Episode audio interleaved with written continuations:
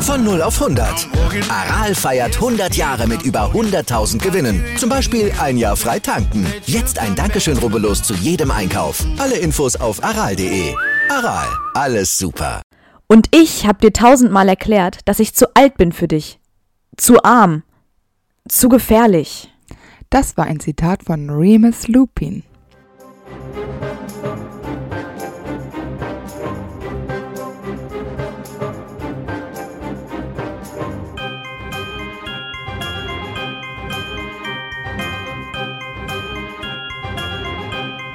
Hi, ich bin Amber Und ich bin Antonia.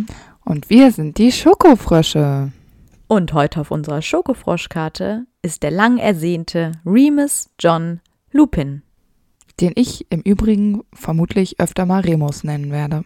Ja, aber merkst du selber, ne? Stell dir vor, du müsstest jetzt sagen Remus John Lupin. Das ist doch bescheuert. Ich könnte auch Jon sagen. Ah, okay. Dann mach das bitte. Nee. Ja, aber ich, es ist in meinem Kopf so und deshalb ähm, äh, es ist auch okay. Ja, ist Bei okay. Lavender äh, hat es ja auch niemanden gestört.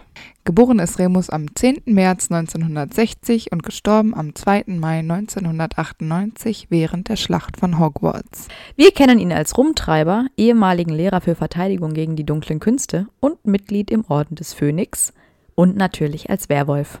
und Träger als Orden des Merlins erster Klasse. Für bedeutende Akte von Mut. Ja, sein Name jedenfalls ist auch sehr auffällig. Remus kommt ja aus der Sage, bei der die Brüder Romulus und Remus von einem Wolf großgezogen werden. Und Lupin kommt vom lateinischen lupinus, das bedeutet wolfsähnlich. Also wölfischer könnte dieser Name gar nicht sein. Remus hat ein sehr blasses Gesicht, also eine sehr helle Hautfarbe und man sieht ihm sein Leben quasi an, weil er sehr vorzeitige Altersspuren auf dem Körper und vor allem auch im Gesicht aufweist. Und ähm, er hat hellbraune Haare und das wird allerdings von Buch zu Buch grauer. Ich meine, er hat ja auch ein anstrengendes Leben, da ist das ganz klar, dass ihn das zeichnet. Er hat überall Narben im Gesicht und am Körper. Teils wahrscheinlich sind dann noch irgendwo Narben von der Verwandlung übrig, als er das erste Mal zum Werwolf gemacht worden ist, aber wahrscheinlich auch, weil er sich selbst verletzt hat, während er verwandelt war. Und anfangs, als Harry ihn kennenlernt, hat er noch so einen komischen Schnurrbart, so einen dünnen, was ich absolut hässlich finde. Allerdings gibt er sich später immer weniger Mühe, sich zurechtzumachen und hat, hat dann ganz am Ende während der Schlacht quasi so einen rauen Bart, der so ein bisschen ungepflegt einfach.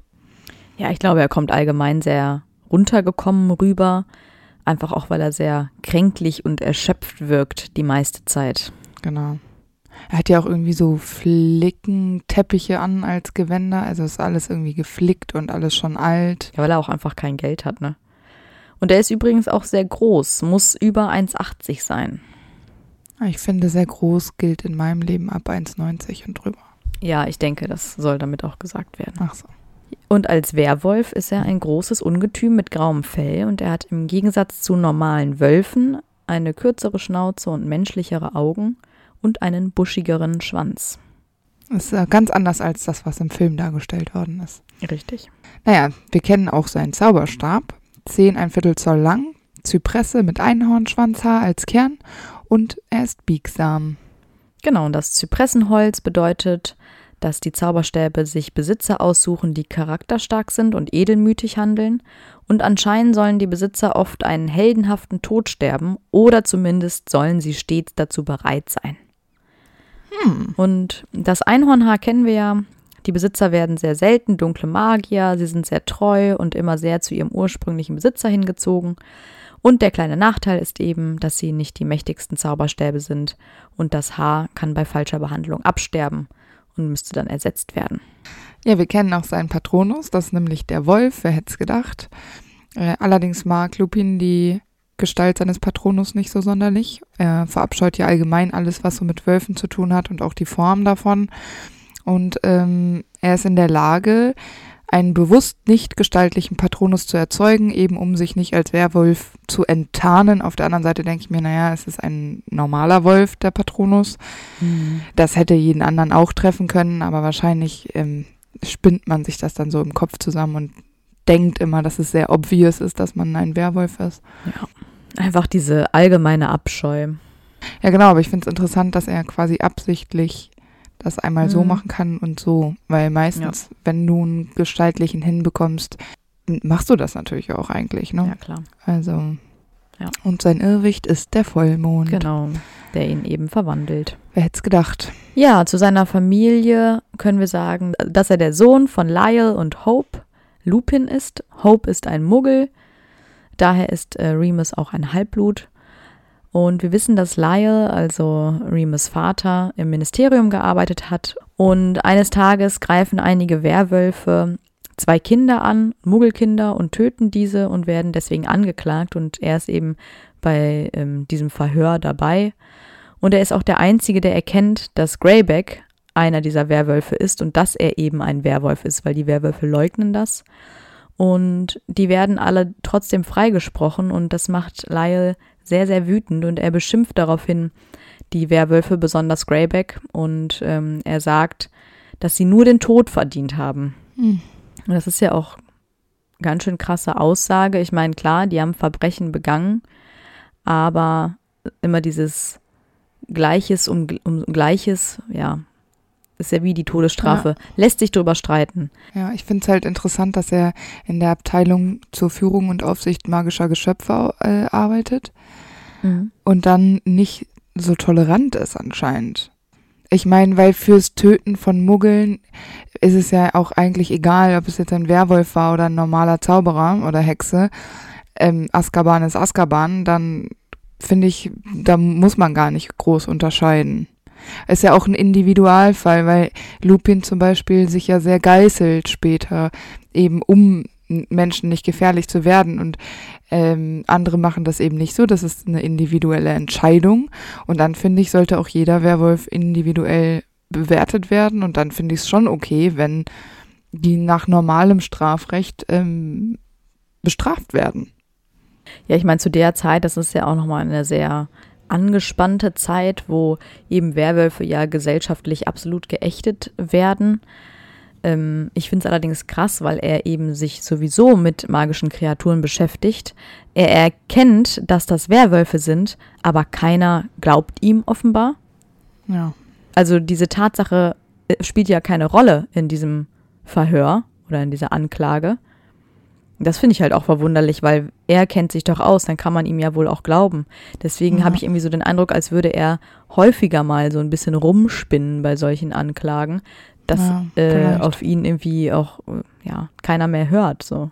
Ja, das stimmt. Aber also ich fände es irgendwie logischer, wenn die ein bisschen offener und toleranter wären. Mhm. Wenn du trotzdem naja, professioneller da dran gehst und nicht so emotional. Ich meine, wenn er in, öfter in solchen Diskussionen so emotional ist, vielleicht haben es die Leute dann, wie du sagst, auch einfach satt und denken sich so, komm, lass den labern. Ja, das denke ich nämlich. Also, weiß ich nicht. Es, ich ja. finde es ein bisschen schwierig. Also ich glaube, er ist nicht der beste Mitarbeiterin, das das Ministerium hier gesehen hat. Nee, ich glaube auch. Ja, und auch Greyback beschließt ja dann, sich an Lyle zu rächen und er bricht eines Tages in das Haus der Lupins ein, und äh, macht sich über Remus her, beißt ihn also und der wird daraufhin auch zum Werwolf. Und damals ist Lupin nicht einmal fünf Jahre alt. Ja, ist krass, ne? Das, äh, Wahnsinn, ja. Das ist unfassbar. Also ich meine, wir wissen ja, dass Greyback eklig ist und dass der alle beißt, die nicht bei drei auf den Bäumen sind. Mhm. Aber ich finde es schon ganz schön psycho, das einem Kind anzutun. Bewusst um sich am Vater zu rächen. Das genau. ist halt echt übel. Weil wir ja wissen, dass diese Verwandlung an sich super schmerzhaft ist. Es fühlt sich ja eher so an, äh, als ob alle Knochen brechen. Ist wahrscheinlich auch irgendwie so. Ja, und beim ersten Mal ist es bestimmt auch nochmal schlimmer als beim 30. Mal oder ja, so. Ja, vor allen Dingen, weil du es nicht kennst. Aber ich glaube, es ist immer schlimm, wenn dein Körper sich so krass verwandelt. Und Werwölfe fühlen sich ja auch vor und nach dem Vollmond total fertig. Vorher, weil ja. sie wissen, was kommt und nachher, weil sie diese Tortur hinter sich haben. Weiß ich nicht. Das finde ich halt äh, richtig krass dass äh, Greyback da so ein krasser Psycho ist, weil ich meine, Greyback an sich hat ja direkt nichts davon, nur immer in dem Wissen, ich habe mich quasi gerecht. Ja. Es tut mir einfach leid für dieses unschuldige kleine Kind, weil Remus war ja ein totales Wunschkind seiner Eltern. Mhm. Und die waren ja auch nach seiner Geburt super glücklich und sie haben alles für ihn getan. Und wahrscheinlich hatte er die ersten vier Jahre seines Lebens wirklich ein unbeschwertes Leben. Ja. Und das wurde ihm dann einfach so in einer Nacht genommen. Und das ist, finde ich, schon ziemlich tragisch. Ja, ich meine, aber sie tun natürlich auch jetzt noch irgendwie alles, um ihren Sohn trotzdem mit Liebe großzuziehen. Und als er wirklich noch klein ist, da ist es noch leicht, ihn zu verstecken. Später wird es halt immer schwieriger, weil er natürlich auch immer stärker wird, je größer er wird. Und es gibt ja einfach kein Heilmittel. Ja, genau. Das kommt halt dann, führt dann halt dazu, dass er komplett isoliert ist, einfach weil er niemanden gefährden will und niemanden gefährden soll. Und das bringt ihn eben dazu, sich selbst zu verletzen in seiner Verwandlung. Ja, ich glaube, weil das so ein Impuls ist, ne? Ja, genau. Ja, und er halt diese Wut, die er hat, eben nicht auf andere richtet, sondern Ja. gegen sich selbst, ne, weil er so sehr hasst, was er ist, schon als Kind. Ja, oder weil du einfach, wenn du ein Werwolf bist, auch irgendwie so diese Impulse einfach hast, dass du irgendwas zwischen die Krallen kriegen möchtest. Und Irgendwas zerstören, äh, ne? ich glaube, dass man das gar nicht so richtig steuern kann. Mm. Ich meine, das ist wahrscheinlich, es ist einfach krass, dieser, diese Gefühle, die man dann wahrscheinlich hat. Es ist ja auch voll häufig beschrieben, in, auch in anderen ähm, Büchern und auch Filmen, wo Leute sich in andere Dinge verwandeln, dass sie oft viel intensiver fühlen, als wenn sie nur Mensch sind. Und so ist es vielleicht Mm. auch äh, bei JK. Mit Sicherheit, ja. Ja, und das Traurige ist natürlich, dass Remus auch gar nicht damit rechnet, dass er nach Hogwarts gehen darf, einfach weil er in seinen Augen nicht dazugehört. Mm. Aber Albus Dumbledore natürlich ähm, holt ihn dann sogar persönlich ab, weil er der Meinung ist, dass jeder nach Hogwarts kommen darf, ob Werwolf oder nicht. Und dort soll er die Chance haben, sich einmal im Monat fern von allen Schülern zu verwandeln in der heulenden Hütte. Und eben Ja. durch den Tunnel unter der peitschenden Weide soll er dahin gelangen. Das ist so Dumbledores Plan. Ja, und er bestärkt ja diese Gerüchte dann, dass es in der heulenden Hütte spukt auch noch. Weil das ist ja eigentlich ganz gut, wenn alle denken, dass man da nicht hin kann, weil es ja spukt will. Und dann hat Remus auf jeden Fall immer seine Ruhe bei einer Verwandlung. Und das heizt Dumbledore sogar noch ein bisschen ein. Ja klar, weil es ja auch den Schutz, er muss ja den Genau. Schutz der anderen Schüler trotzdem gewähren, ne? Ja. Und so wagt sich eben keiner in die Nähe. Ja, aber er schützt ja auch so Remus, weil ich meine, er würde sonst enttarnt. Ja, und vor allem aber auch, denke ich, für Remus Psyche, weil wenn du irgendwie mit zehn oder elf einen anderen Schüler in deiner Werwolf-Form angegriffen hast, das verzeiht er sich ja auch niemals. Ne? ja, genau. Ja, und zu seiner Familie gehört natürlich später dann auch noch Nymphedora Tonks und der gemeinsame Sohn Edward. Genannt Ted. Teddy. Yes. Lupin wird ein Gryffindor. Yay! Passt das? Ich habe da viel gelesen. Aber unterm Strich finde ich schon, dass er ein Gryffindor ist, weil er beweist ja seinen Mut von Anfang an, ähm, dass er nach Hogwarts geht. Er hätte ja auch sagen können, nee, ich mach das nicht, das ist mir zu viel Aufmerksamkeit, das ist zu gefährlich. Er beweist seinen Mut im ersten und zweiten Zaubererkrieg, weil er ist ja von Anfang an gegen Voldemort. Und er ist ja total loyal Harry gegenüber, weil er erscheint Harry ja auch später als der den ähm, Stein der Auferstehung benutzt. Das sind ja auch nur Leute, die wirklich loyal sind. Da kommt ja nicht sonst wer vorbei. Das finde ich, finde ich eine Erklärung, die Sinn ergibt. Und es ist so ein bisschen wie äh, das auch bei Ron war, dass der Mut sich so von nicht von Anfang an da ist, sondern sich entwickelt. Es ist jetzt nicht so wie bei Harry und Dumbledore, die so von Anfang an so, wow, wir sind hier die Mhm. perfekten Gryffindors. Und am Ende, finde ich, passt Gryffindor dann doch ganz gut. Ja, also das habe ich auch gesehen mit diesem, er geht halt diesen Schritt, um nach Hogwarts zu gehen. Ja, springt halt damit über seinen eigenen Schatten, reißt sich aus dieser Isolation, aus allem Bekannten raus, um es trotzdem zu wagen. Das finde ich eigentlich, macht den größten Mut bei ihm aus, weil ich ansonsten finde, klar, bei den Schlachten, dies, das, Ananas, aber gerade so in sozialen Interaktionen und in, in wichtigen Entscheidungen seines Lebens beweist er leider überhaupt keinen Mut, muss ich sagen. Ja, ja, das stimmt schon, gerade auch so mit Tongs. Also auch schon in Hogwarts-Zeiten, dass er sich da irgendwie den Mobbern nicht entgegenstellt, dass er seinen Freunden nicht klar sagen kann, was er eigentlich von ihnen hält oder so. Es gibt einige Dinge, wo ich mir denke, ja, Ja, aber das passt auch nicht zu einem Hufflepuff und auch nicht zu einem Ravenclaw und auch nicht zu einem Slytherin. Nee, eben. Das ist nämlich das nächste. Ist, er passt nämlich sonst wirklich nirgendwo rein. Deswegen bin ich eigentlich auch der Meinung, er ist ein Gryffindor. Es war ja auch sein Glück, weil da hat er ja dann seine Freunde kennengelernt. Ähm, James, Sirius und auch Peter. Ja, ich finde es ganz interessant, weil James und Sirius, klar, die sind unzertrennlich, aber Remus bringt Peter ja in die Gruppe rein, weil er eben selber als Außenseiter ein Herz für Ja. andere Außenseiter hat. Ja, aber auch dumm. Ja. Klar, aber weiß man da zu dem Zeitpunkt nicht. Im Grunde hatte er da Ja, ja nur ein gutes Herz, Ja, ja, genau. was natürlich dann blöd war, aber gut, kann er damals ja nicht wissen. Ja. Aber Remus versucht natürlich auch vor seinen Freunden die ganze Zeit geheim zu halten, was und wer er es eigentlich ist. Und das Mhm. gelang ihm sage und schreibe bis zum zweiten Schuljahr. Immerhin, ne? Er hat ja echt ganz schön viele Ausreden. Er sagt dann ja zum Beispiel irgendwie, ja, er muss verschwinden, weil seine Mutter krank ist und er sie halt ja. besucht und sowas. Also schon sehr auffällig auch. Und ja, deswegen ist es irgendwie nur noch eine Frage der Zeit, bis sie es herausfinden. Aber die, Be die Freunde beschließen dann ja mit ihm, die Nächte zu verbringen. Aber weil das als Mensch nicht geht, überlegen die sich einfach, okay, wir werden jetzt ein Animagus. Und das dauert ja irgendwie drei Jahre, bis sie das schaffen. Mhm. Und ähm, naja, dann wissen wir ja, dass Sirius zum Hund wird und James zum Hirsch und Peter wird die Ratte. Und so können sie eben mit äh, Lupin Zeit verbringen, weil Werwölfe ja nur Menschen angreifen und eben keine Tiere. Und dann können die so rumhängen. Genau, unter dem Einfluss von diesen tierischen Freunden quasi ist Lupin halt eher zahm.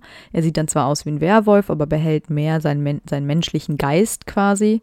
Und es ist natürlich auch super praktisch, dass zwei der drei äh, Tiere geworden sind, die auch eventuell körperlich einem Werwolf einigermaßen in Schach halten könnten. Ein riesiger Hund, bärengroß, falls wir uns noch erinnern, und so ein Stier mit so einem Geweih. Und ich meine, Peter, da fragt man sich natürlich, warum ist es eine Ratte? Aber im Grunde ist es ja so, dass man die peitschende Weide ja noch ähm, durch diesen kleinen Ast oder diese Wurzel, die man da drücken kann, äh, zum Stillstand bringen kann. Und dafür ist Peter eben gut, weil Ja, er sich genau. halt einfach so ja, dahin schleichen kann quasi. Überhaupt zum Spionieren von allem Möglichen. Genau. Also es ist schon logisch, dass noch was Kleines dabei ist. Also ich hätte noch was Fliegendes vielleicht äh, gut gefunden. vielleicht- Außer eine Taube wäre das vielleicht auch ein bisschen ästhetischer gewesen. Ja, das stimmt. Aber man kann es sich ja nicht so hundertprozentig aussuchen. Es passiert ja meistens so nach Charakter. Aber wie gesagt, sehr passend. Ja, und ich finde es eigentlich noch ganz, äh, ganz cool, weil die peitschende Weide wird ja dann auch extra erst gepflanzt für Lupin, eben damit dieser Tunnel ein Geheimnis bleibt und er da unerkannt hin kann und halt eben auch keiner ihm folgen kann. Und er wird dann jeden Monat von Madame Pomfrey begleitet. Und das finde ich auch eine ganz schön beachtliche Leistung von ihr, weil sie ja auch einfach akzeptiert, dass dieses Kind ein Werwolf ist und sie begleitet dieses Kind quasi zu diesen großen Qualen. Das ist ja auch für sie bestimmt eine Belastung, ihn dann ja. einfach da alleine zu lassen. Ja, bestimmt. Aber ich finde es schön, wenn da jemand Nettes dabei ist, wo man auch nicht so das Gefühl hat, man verliert so sein Gesicht. Ja, vor allem so in der ersten Klasse und so, ne? Also ja, ja, genau. dann vielleicht auch so eine Art Mutterfigur, die die dann irgendwie dann noch da ein bisschen unter die Hand greift und so. Ja, Das ja, ist ja genau. schon ganz nett. Ja, aber dann äh, wissen wir ja, dass die vier Freunde das Schulgelände und Hogsmeade eben durchstreifen, wenn Lupin sich verwandelt ist. Finde ich trotzdem ganz schön gefährlich. Ich meine, klar, er greift die anderen vielleicht nicht an, aber es schleicht sich ja trotzdem vielleicht mal jemand raus. Und gerade in Hogsmeade, warum sollte da nicht mal ein Zauberer unterwegs sein? Also ich finde das ganz schön risky, was sie da eingehen. Ja, aber das macht wahrscheinlich denen am meisten Spaß, dass es so riskant ist. Genau, ist halt einfach deren Leichtsinn. genau. Und daraus entsteht ja auch dann der Name Rumtreiber, eben weil sie sich so viel rumtreiben. Und alle Freunde bekommen einen passenden Spitznamen. Und Lupin wird zu Muni nach dem Mond benannt, der ihn verwandelt. Und dafür, dass er das ja eigentlich alles hasst und fürchtet, finde ich es einen ganz schön fiesen Spitznamen. Ja, aber ich finde, durch das Y am Ende des Mooney macht es doch ein bisschen positiv. Es ist halt so eine sweet, ne? Verniedlichung, genau. Ja.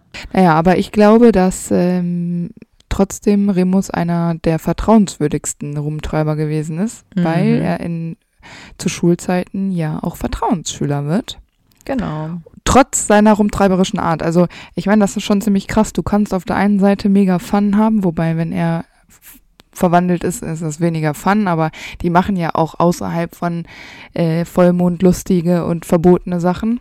Ja, klar. Und äh, trotz dieser Art und dieser Verbindung zu Sirius und James kann er diese Position einnehmen. Und das finde ich ist schon ziemlich krass, weil er auch häufig fehlt durch, durch diese Verletzungen. Ja, das stimmt. Ja, ich glaube auch auf jeden Fall, er ist ein sehr, sehr guter Schüler, er ist ja auch sehr intelligent. Er macht die Streiche der anderen ja zwar mit, aber nicht ganz so aufsässig eben wie Sirius und James, die ja ständig die Regeln brechen und Strafen erhalten und sowas. Also er ist so eher der ruhigere und vernünftige Part der Rumtreiber, aber er sagt ja auch selber, dass er nur Vertrauensschüler geworden ist, in der, weil die Lehrer die Hoffnung hatten, dass er Sirius und James somit irgendwie ein bisschen in Schach halten kann, Ja. was ja überhaupt nicht funktioniert. Überhaupt nicht, weil er das ja auch komplett toleriert, was die machen. Ja. Wahrscheinlich haben sie es so noch einfacher, weil wenn es jemand Außenstehendes gewesen wäre, Genau. wäre die Kontrolle eine andere gewesen. So ja. hat äh, Remus das einfach passieren lassen. Sie haben ja dann auch Snape gemobbt, das war ihm ja auch total egal. Einfach weil Ja. er James und Sirius so sehr verehrt hat als Freunde. Wahrscheinlich auch, weil er sie auf keinen Fall verlieren wollte. ja, und das finde ich voll traurig. Ich habe irgendwo gelesen, dass da jemand geschrieben hat, er akzeptiert einfach, dass das ihre Art ist und stellt keine größeren Fragen. Und dann Mhm. frage ich mich, wie kannst du akzeptieren, dass deine Freunde jemand anders mobben? Also das ist doch nichts, was man mit Akzeptanz so von sich weist. So, ja, ich akzeptiere, dass das jetzt so ist. Das, das ist okay für mich. Ja, und Nee. vor allem, wir haben es doch gerade schon gesagt, er hat eigentlich ein sehr großes Herz für Außenseiter. Ja, und mehr eben. Außenseiter als Snape geht ja gar nicht. Ja. Und Sirius sagt dann auch sowas wie, ja, Remus war weniger Idiot als er und James.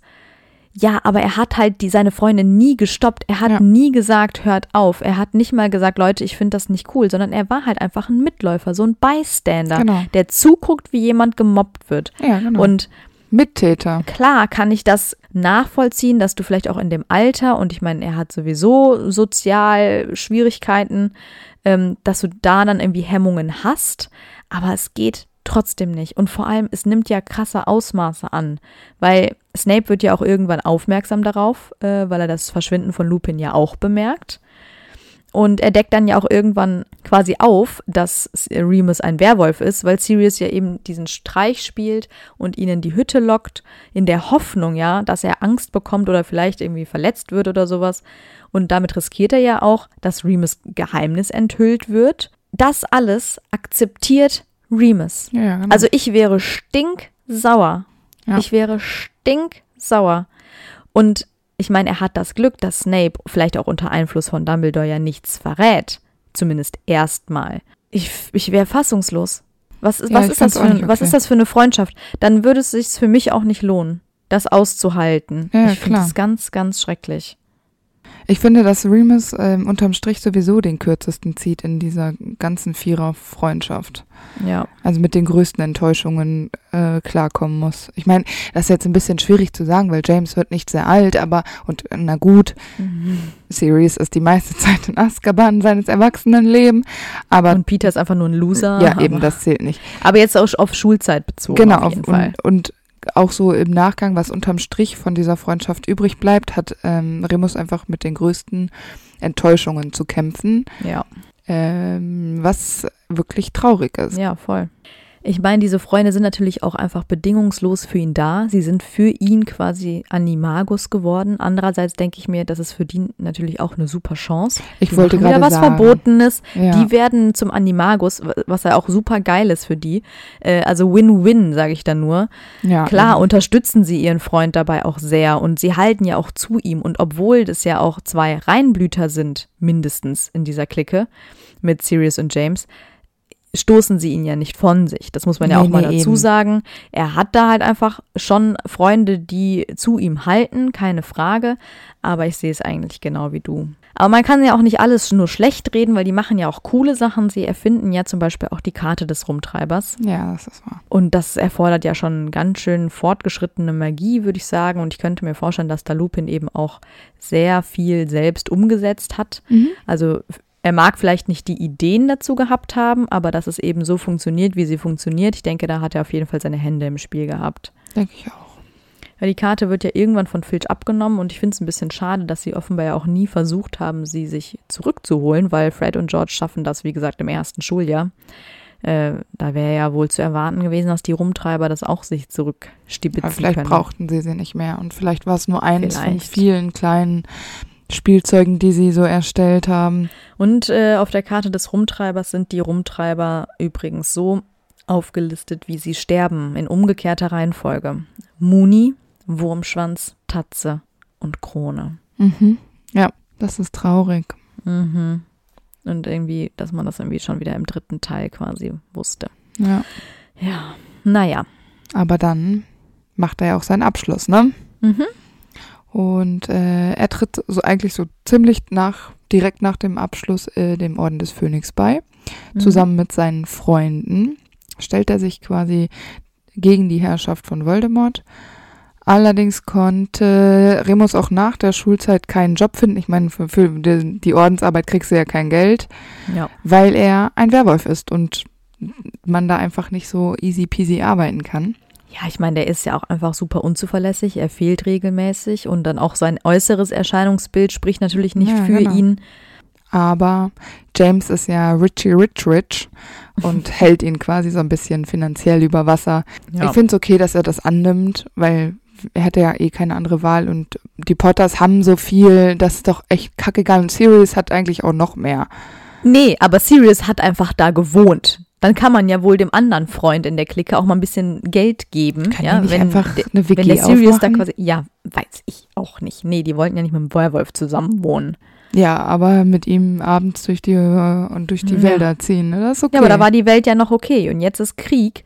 Und man merkt ja auch, diese Vorurteile, gerade von Sirius gegenüber vielleicht einem Werwolf oder einem Halbblut, dieser Rassismus, der kommt ja doch dann irgendwo wieder hoch, weil Sirius anfängt, Lupin zu misstrauen. Weil er denkt, Das Lupin stimmt, ja. könnte ein Spion für Voldemort sein, nur weil er ein Werwolf ist. Und deswegen hält er Informationen vor Lupin zurück. Und zum Beispiel ähm, erfährt Lupin dann nichts mehr von der Prophezeiung und auch nichts von den Plänen, äh, die Potters im Geheimen zu beschützen, also mit diesem Fidelio-Charm. Und schon gar nicht, wer der Geheimniswahrer Ja, genau. letztendlich wird. Und Ja. ich finde es ich finde das scheiße, weil Lupin weiß dann natürlich auch nichts davon, dass nicht Sirius, sondern Peter Geheimniswahrer der Potters wird. Genau. Und dann frage ich mich immer, wie muss sich Lupin da fühlen? Das sage ich ja, das ist diese Enttäuschung. Unterm Strich hat Lupin die meisten Ja. Enttäuschungen durchmachen müssen. Und ich finde es so schlimm, weil das ist ja das, was er von allen Menschen erwartet. Er erwartet ja quasi Ablehnung. Und er hat dann Freunde gefunden, die diese Ablehnung nicht ihm entgegengebracht haben, sondern die wirklich seine Freunde Ja. wurden. Und jetzt wird er aber doch darin bestätigt, weil er eben doch von ihnen auch so behandelt wird, wie er von allen anderen auch immer behandelt wurde. Aber jetzt sind es eben seine vermeintlichen Freunde, denen er eigentlich vertraut hat und bei denen er sich so eigentlich ja normal gefühlt hat. Ja, genau. Also nicht wie so ein klassischer Werwolf. Und das ist ja ein richtiger Schlag ins Gesicht. Ja, und das finde ich, äh, das ist das, was ich von unterm Strich von der Enttäuschung Ja. meinte. Er ist der, der am Ende in dieser ganzen Freundschaft den äh, kürzeren zieht. Ich finde es richtig kacke von, von Sirius, weil ich finde, dass äh, Lupin das einfach überhaupt nicht verdient hat. Gerade weil er ja eigentlich ein sehr guter, zuverlässiger Freund ist. Voll. Und ich frage mich halt, also so ein Black ist halt einfach ein Black. Auch wenn das so ein rebellischer Black ist. Mhm. Wären alle Blacks äh, Gryffindors geworden, wäre Sirius äh, Slytherin geworden. Also ich glaube, Ja. es ging. Sirius, der ist so geboren, dass es immer gegen, gen- also dass, dass er immer genau das Gegenteil macht, Mhm. was seine Familie macht. Ja. Ja, diese Enttäuschung hätte ich Lupin tatsächlich gerne erspart. Das hat er nicht verdient. Ja, und es geht ja jetzt direkt schon weiter, weil in der Nacht, als dann James und Lily umgebracht werden, ist er selbst ja im Norden unterwegs im Auftrag des Ordens. Und er verliert dann einfach an einem Tag mit einem Schlag drei seiner Freunde. Ja. Lily jetzt mal ausgenommen. James und Peter sind vermeintlich tot und Sirius ist ein Verräter und landet in Azkaban. Ja. Also quasi seine ganze Clique bricht auseinander. Und Lupin zweifelt das ja auch nie so richtig an, diesen Tathergang. Er nimmt das ja hin, so wie das alle tun. Äh, wir wissen ja, dass Peter das alles nur vorgetäuscht hat und er ja in Wahrheit der Verbrecher ist, sage ich mal. Aber Lupin ist einfach plötzlich komplett alleine, ohne Freunde, ohne Vertraute, ohne finanzielle Hilfe, weil James Ja. auch wegbricht. Stimmt. Ich meine, klar, wurde er vorher vielleicht von denen gemieden, aber es ist ja jetzt einfach nochmal so, dass du die jetzt wirklich verloren hast. Die sind unwiderruflich, sind sie weg. Er ist einfach plötzlich alleine. Und das ist äh, wirklich schlimm, weil er, wie gesagt, er ist total mittellos. Ich weiß gar nicht, wie er sich mit über Wasser hält. Wahrscheinlich mit so Mhm. Gelegenheitsjobs. Mhm. Ja, der nimmt so Arbeit unter seinem Niveau an. Ja, und genau. muss die auch noch richtig häufig wechseln, weil ja niemand was von seiner Identität Ja, ja, genau. darf. Also das ist halt richtig krass. Ich finde es sehr, sehr armselig eigentlich. Mhm. Und er ist halt auch total melancholisch und so äh, depressiv. Also man kann nicht so Mhm. viel mit ihm anfangen. Er ist ein totaler Einzelgänger. Er hasst sich, er ist, fühlt sich unrein, er fühlt sich wertlos und ist halt ständig in diesem Selbsthasskampf mit sich Ja. in sich, in seinem Inneren beschäftigt. Und dann, glaube ich, kannst du gar nicht Freundschaften schließen. Und das macht ihn halt auch zusätzlich einsam. Er hat ja keinen so einen richtigen ähm, Punkt gefunden im Leben, um das sich alles so aufbaut, um das sich alles dreht, wo man ähm, so nach und nach, äh, naja, wo man so nie, sich äh, niederlässt, genau. Und das hat er halt nicht. Das, er ist total, Ja, er ist total isoliert und das Genau, ist das Schlimme, weil er hat es, er hat es eben schon mal geschafft, aus dieser Isolation rauszukommen. Er hat sich darauf eingelassen und hat Freunde kennengelernt und hatte ein neues, schöneres Leben. Und jetzt ist er plötzlich total isoliert, mal wieder aus Umständen, aus denen er so dafür führt, der kann er ja nichts. Das ist ja jetzt keine ähm, eigene Entscheidung gewesen, aber durch diese Enttäuschung, die er da erlitten hat oder diese Erfahrung, die er gemacht hat, mit dem er sich darauf eingelassen hat, da wurde er jetzt quasi eines Besseren belehrt und merkt jetzt, eigentlich wäre es besser, wenn ich einfach unter mich bleibe, dann gefährde ich niemanden, dann verletze ich niemanden, ich enttäusche niemanden und dann werde ich auch nicht enttäuscht. Und das ist einfach super traurig. Ja, das finde ich auch ganz schlimm eigentlich. Und dann kommt ja auch noch dazu, dass seine Mutter stirbt und er möchte keine Last für seinen Vater sein, weswegen er dann ja auch nicht zurück nach Hause kehrt. Also, wenn du selbst nicht mal das Gefühl hast, dass dein Zuhause dein Zuhause ist, sondern dass du denkst, du bist eine Last, also es muss einfach wirklich übel sein. Ja, genau. Zu dieser Zeit gibt es ja dann trotzdem einen kleinen Hoffnungsschimmer und zwar wird ja ein Trank entdeckt, der Wolfsbandtrank, der die Effekte der Verwandlung mindert. Also so, dass er nicht mehr ähm, so aggressiv und gefährlich für andere ist, wenn er ein Werwolf wird. Allerdings ist der Trank super aufwendig, die Zutaten sind super teuer, weswegen er halt einfach keine Möglichkeiten hat, ihn für sich zu brauen. Und ich finde, auch das ist schon wieder einfach super beschissen, weil es ist ja, kannst ja auch auf die heutige Welt beziehen. Die Menschen, die das am meisten brauchen, die können sich das nicht leisten. Und dadurch werden sie ja einfach auch schon wieder schlechter behandelt als die, die die Möglichkeiten hätten. Aber ein Lucius mm, Malfoy, der braucht so einen Scheißtrank nicht. Der könnte sich den leisten, der könnte sich den brauen. Aber jemand, der das äh, braucht, der bekommt nicht die Hilfe, nicht die Unterstützung, an so einen Trank zu kommen. Und das finde ich schon wieder so super frustrierend für sein Leben. Aber meinst du nicht, dass es auch reiche Werwölfe gibt? Nee, um ehrlich zu sein, glaube ich, haben die alle ein ähnliches Leben. Die werden ja von der Gesellschaft gemieden und geächtet. Die werden, äh, die haben kein Geld. Die können keinen vernünftigen Job finden. Vermutlich haben die alle einen ähnlichen Lebenslauf. Deshalb kann sich Greyback auch keine teuren Hobbys leisten und muss andere Leute beißen, Eben. weil er kein Geld hat. Ja. Was passiert? Albus Dumbledore kommt zur Rettung. weil Albus holt ihn nach Hogwarts als Lehrer für Verteidigung gegen die dunklen Künste. Und ich finde das sehr passend, dass er diesen Job bekommt. Es ist natürlich traurig, dass dieser, diese Position in Hogwarts ein bisschen verflucht ist, weil man immer nur ein Jahr quasi ein Dach Mhm. über dem Kopf hat. Äh, wenigstens für dieses Jahr hat er ein Dach über dem Kopf. Er ist sicher, denn äh, es ist ein kleiner Deal passiert, äh, weil Remus ja anfangs nicht so super begeistert war. Aber ja, Snape kann den Wolfsbandtrank brauen und Snape macht das ja auch total zuverlässig, also das ist kein Problem. Er muss den Wolfsbandtrank jeden Tag trinken, zur gleichen Zeit, glaube ich sogar. Das ist ein richtiger Hoffnungsschimmer. Ja, aber vorher ist ja noch was viel Schlimmeres passiert. Weil Sirius Black flieht aus Azkaban. Und da frage ich mich, was geht da in Lupin vor? Hat er da Angst? Hat er Zweifel? Weiß er, dass da irgendwas nicht stimmen kann? Oder hat er vielleicht sogar damit gerechnet? Weil im Grunde weiß Lupin, dass Sirius ein Hund sein kann. Und er weiß, dass das nicht registriert ist. Ja, aber er sagt ja auch niemandem mal wieder, ne?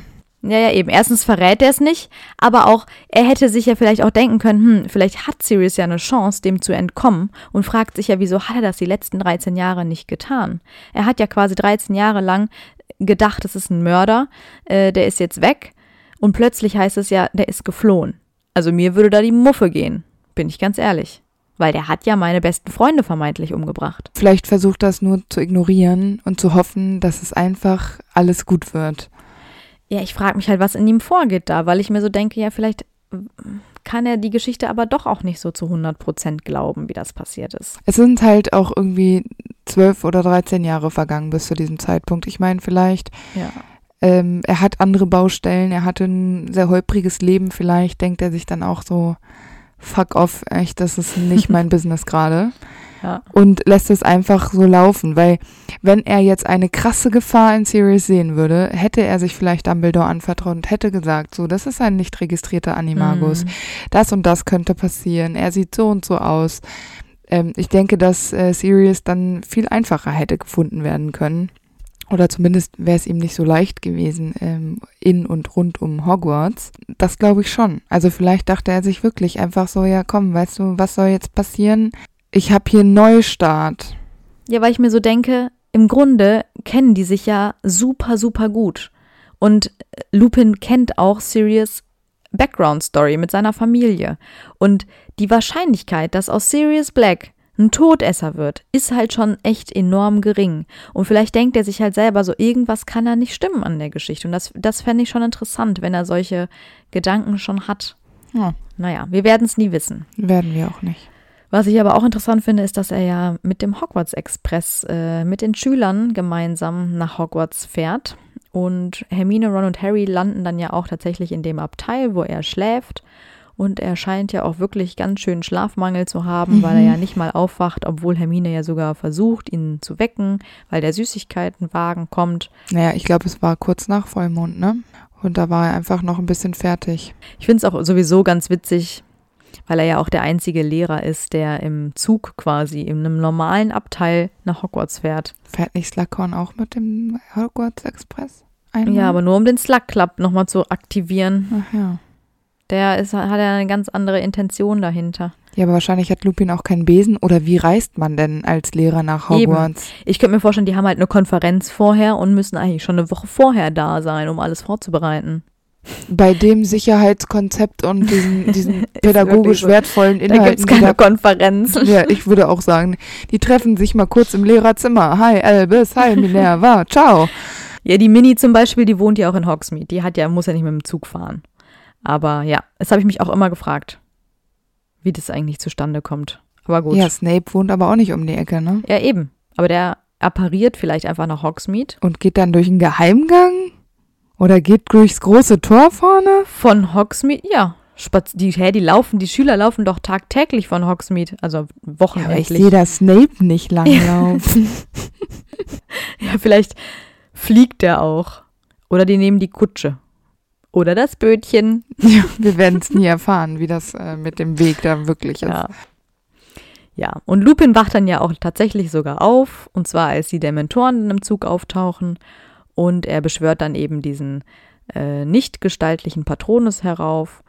Und äh, als die ganze Situation dann vorbei ist, verteilt er dann ja auch an die Kinder Schokolade, vor allem an Harry. Und man sagt ja auch, dass Schokolade glücklich macht und die Dementoren stehen ja für Depressionen und so. Und ja, das ist ja dann so ein symbolischer Akt quasi von ihm, um die wieder aufzuheitern. Ja, und er begeistert damit auch Madame Pomfrey, weil Mhm. als äh, die Kinder nochmal bei Madame Pomfrey sich quasi vorstellig machen müssen, um abzuchecken, ob es ihnen gut geht, will sie Harry Schokolade geben, aber Harry sagt nein. Der neue Lehrer für Verteidigung gegen die dunklen Künste hat mir schon Schokolade gegeben und dann sagt sie ja sowas wie, endlich mal ein Lehrer, der weiß, was er tut oder er versteht was Ja. von seinem Fach und das, äh, Aber die zwei haben ja auch eine Special Connection. Ne? Ja. Finde ich süß. Aber ich finde es ein bisschen schade, weil er erkennt Harry ja sofort. Und zwar nicht an der Narbe, sondern an Lillys Augen. natürlich. Und er weiß, dass James und Lily ein Kind haben. Wieso sagt der Harry nicht, dass er James und Lillys Freund war? Und wieso überhaupt hat er irgendwie nie Kontakt aufgenommen zu dem Sohn seines vermeintlich besten Freundes? Vor allem nachdem er weiß, dass dieses Kind ein Waise ist. Weil es belastend ist, Antonia. Es ist einfach belastend. Er war, er hasst sich selber für das, was er ist. Er findet sich schrecklich. Wir wissen, was er später für einen Kampf mit sich führt, wenn er einen eigenen Sohn hat. Dann möchte er doch nicht, dass den Sohn seines besten Freundes, der gestorben ist, auch noch belästigen. Zumal, Ähm, ey, ja, aber ich denke, dass er so über sich reden würde. Ja, aber das finde ich schlimm. Ich finde, das, das, ist, das ist nicht richtig. Ja, das kann ja gut sein, aber für ihn fühlt sich das so an, als ob er nur eine Belastung wäre. Und dann kannst du auch einfach nicht vorbeischneiden und sagen, hallo Dursleys. Nein, das meine ich auch gar nicht. Ich meine, dass du zum Beispiel sagst, okay, dass die ersten Jahre schwierig waren, keine Frage. Aber wenn du doch weißt, und ich meine, der würde rechnen können, der weiß, wann seine Freunde gestorben sind, ähm, wenn du weißt, dass der, das Kind geht nach Hogwarts, er weiß, dass es ein Zauberer ist und er hat einfach keine Familie, dann würde ich schon mal eine Eule schreiben. Ich meine, Hagrid hat Freunde von Lily und James befragt, ähm, um dieses Fotoalbum her, äh, für Harry zu gestalten. Da wird er mit Sicherheit auch zu Remus gegangen sein. Und dann denke ich mir, ja, Hagrid kann das und du kannst das nicht. Du kannst nicht für das Kind deine, deiner Freunde da sein. Und das finde ich, ich meine, ich kann es nachvollziehen. Ich weiß, dass er ein schweres Leben hat, aber ich finde es trotzdem nicht richtig. Ist auch nicht richtig, das will ich auch gar nicht unterstützen, aber ich denke, dass Lupin sich einfach für nicht wertig genug gehalten hat, um so mit dem Kind seines besten Freundes äh, eine Beziehung auszubauen. Und natürlich ja. ist das total schade, weil das wäre vielleicht Harrys ähm, größtes größter Vorteil gewesen. Ja, und ich glaube, es ist einfach höchst kompliziert, diese Sache. Ja, einfach schade. Naja, aber ähm, er fängt ja dann die Stelle auch an und er macht ja auch äh, im Gegensatz zu anderen Lehrern sehr anschaulichen Unterricht. Er hat ja dann den Irrwicht da. Das ist ja dann auch eine erst sehr lustige Stimmung, bis Harry an den Start kommt. Mhm. Ich finde es nur ein bisschen komisch, muss ich sagen, dass er Harry aufhält.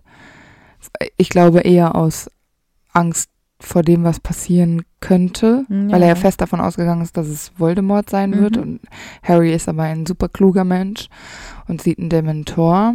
Aber ich denke mir immer, lass es doch passieren. Also ja. es, es würde ja jetzt nichts passieren. Oder hat er Angst vor Voldemort? Oder also ich verstehe das. Ich glaube, er will das den anderen Schülern ähm, ersparen. Nicht zumuten, genau. Ja. Ja, ich, ich verstehe das auch nicht. Ich finde es auch unfair. Ja, dann darfst du so eine Aufgabe nicht machen, oder? Genau, weil das muss mein, er sich vorher überlegen. Ja, es könnte ja auch jemand anders ähm, Angst vor Voldemort haben oder es, es gäbe vielleicht noch viel, ich meine, Ängste, das kann man ja nicht kontrollieren, da kann ja alles passieren. Eben. Deshalb ähm, finde ich das einfach schade, ja. ähm, weil er Harry ja auch so ein bisschen, ja, ich finde, in dem Moment nimmt er Harry auch so ein bisschen das Selbstbewusstsein. Voll. Ja, und ich finde es auch äh, schade, weil er ja vorher zum Beispiel geschafft hat, Neville Selbstbewusstsein voll zu steigern, weil der ja. ist ja richtig down, weil Snape ihn ja so fertig gemacht hat vorher. Und ähm, Lupin schafft es dann aber, ihn aufzubauen und er hilft dann Neville Selbstbewusstsein wieder zurückzuerlangen. Und beschützt ihn ja auch quasi. Und ja, da zeigt sich ja wieder dieses gute Herz für die Außenseiter eben. Und ich finde es auch cool, weil ganz am Anfang, als er vorgestellt wird, bekommt er ja von den äh, Schülern nur sehr verhalten Applaus. Aber im Grunde ist es ja wieder nur dieses Erscheinungsbild, was die mhm. Schüler trügt, weil kaum lernen sie den Unterricht kennen, wissen sie ja, was sie an ihm haben. Und das finde ich auch irgendwie ganz schön. Ja. Und es sind ja nicht nur Irrwichte, die in seiner Stunde vorkommen, sondern ja auch noch andere dunkle Kreaturen, zum Beispiel Hinkepunks, Hinkepunks oder ja. Kappas, Grindelos, aber auch Vampire zum Beispiel. Und das finde ich ganz witzig, weil er legt den Fokus des Unterrichts, Verteidigung gegen die dunklen Künste, Künste umfasst ja mehr, nicht nur Tiere oder Kreaturen, legt er eben auf diese dunklen Geschöpfe. Und das, obwohl er ja selbst auch eine ist. Oder ja. vielleicht auch weil. Und das finde ich irgendwie äh, ganz passend, wie er seinen Unterricht gestaltet. Nicht sehr abwechslungsreich, weil, wie gesagt, es gibt auch ähm, andere Themen, die den Unterricht decken würden. Aber vielleicht macht man das ja ein Jahr so, ein Jahr so. Naja, aber eigentlich ist er trotzdem sehr anpassungsfähig, weil am Ende unterm Strich mögen in Hogwarts ihn ja alle. Also ja, voll. das finde ich interessant, weil er ja sonst so ein Grieskram eigentlich so für sich ist. Mhm. Harry kriegt ja auch Privatstunden. Ja. Und das nochmal so einfühlsam. Und ich finde es eigentlich, ich finde es super schön, dass Remus ihm den Patronus-Zauber beibringt, weil das ist mhm. ja was, was die beiden für immer verbindet. Mhm. Dadurch, dass sie ja eigentlich irgendwie, ich meine, sie sind nicht verwandt, aber sie haben eine angeborene Verbindung dadurch, dass Remus mit James so äh, eng befreundet war. Und das finde ich irgendwie ja. super schön. Und ich finde, Remus hätte der Patenonkel werden sollen. Das macht viel mehr ja, Sinn. voll. Ich finde es eh voll interessant, weil in den Gesprächen zwischen Harry und ihm fällt irgendwie immer auf, wie feinfühlig er ist und dass er so viele von Harrys Gedanken schon so ahnt oder spürt. Ja, genau. Und ich finde, es ist fast wie so einem Wolf, ebenso dieser tierische Instinkt vielleicht, so intuitiv. Und ähm, auch so dieses über Körpersprache kommunizieren, was ja auch Tiere machen. Ich finde, das, das passt einfach auch einfach voll zu ihm. Das Ja. finde ich auch sehr, sehr schön. Und er gesteht Harry dann ja auch, dass er mit James befreundet war und eben dachte, er würde auch Sirius Black kennen, als sie so darüber reden, dass die Dementoren dann ja einem die Seele aus dem Leib saugen können. Da sagt Harry dann ja, dass Sirius Black das verdient hätte. Und Lupin fragt, ob er, ob wirklich jemand das verdient hätte, also diese Qual zu erleiden. Und das hört sich dann so an, als würde er persönlich Sirius dieses Schicksal ersparen wollen, weil es, weil für ihn diese Strafe ein zu hohes Ausmaß macht. Aber später ist er dann ja auch bereit, Peter Pettigrew umzubringen und auch ihn in Dementoren auszusetzen. Also da frage ich mich dann auch wieder, warum zweifelt er es bei Sirius an und will eine mildere Strafe als für Peter später? Deswegen denke ich da auch schon wieder, ich glaube, er hat so im Hinterkopf so ein bisschen Zweifel, ob Sirius wirklich der Schuldige ist, für den ihn alle halten. Ja, das könnte ich mir vorstellen, dass er vielleicht mit Peter dann nicht so doll befreundet war und ihm dann quasi es ihm leichter fällt, ihm etwas Schlimmeres zu wünschen. Ich fänd's jetzt richtig krass, wenn er diesen Übergerechtigkeitssinn hätte und ähm, persönliche Meinung quasi an zweiter Stelle kommt, weil ernst dieses Rationale kommt. Und ich finde auch, es macht natürlich auch einen großen Unterschied, weil Sirius Black wurde ohne irgendeine Verhandlung einfach nach Azkaban gesteckt und für schuldig empfunden, obwohl er sich nie rechtfertigen konnte oder obwohl es nie wirkliche Beweise gab. Und von Peter hört er das, was passiert ist, aus seinem Mund. Er gesteht ja quasi, dass er die Potters verraten hat Ja. und somit schuld ist an deren Tod. Genau. Weißt du, ich finde auch, dass ähm, Remus einfach der reifste Rumtreiber ist. Fällt mir jetzt gerade so Ah, ja, ein. klar, ist er auf jeden weil Fall. er ja auch im Erwachsenenalter versucht mit jedem, auch wenn er sie nicht leiden kann, obviously Snape, ein professionelles Verhältnis zu haben. Ja. Und das gelingt ihm ja auch. Ne? Also Genau. er akzeptiert, dass ähm, Snape im, für den Orden äh, arbeitet. Und das, ähm, finde ich, unterscheidet ihn massiv auch von Sirius, der ja ja, klar. ähm, genau, eigentlich genau das Gegenteil tut. Und Ja. das finde ich schon äh, auch beachtlich. Also das muss man auch einfach nochmal sagen. Also Auf jeden Fall. trotz diesem komischen Selbsthass und diese Art an Remus, die ich nicht verstehen kann, dass man sich so verabscheuen kann, hat er so viele gute Charaktereigenschaften. Irgendwie Mhm. fällt es mir schwer zu sagen, was überwiegt. Also diese, diese Negativität, die er ausstrahlt oder ob Mhm. doch noch diese Positivität, die er ja auch hat, irgendwie ausreicht, um dieses Negative auszugleichen. Also ich finde es super schwierig. Ja, weil das Negative ist ja immer nur auf sich selbst bezogen und alles Ja. Positive schenkt er den anderen. Ne? Also nach außen hin ist er eigentlich, Ja, eigentlich genau. ein sehr, sehr guter Mensch, der viel Gutes tut und Gutes will, aber sich selbst gegenüber ist er halt schon sehr, sehr streng. Dann kommt es ja zu dem Vorfall, dass Sirius Black in Hogwarts einbricht und vermeintlich Harry im Schlafsaal angreift.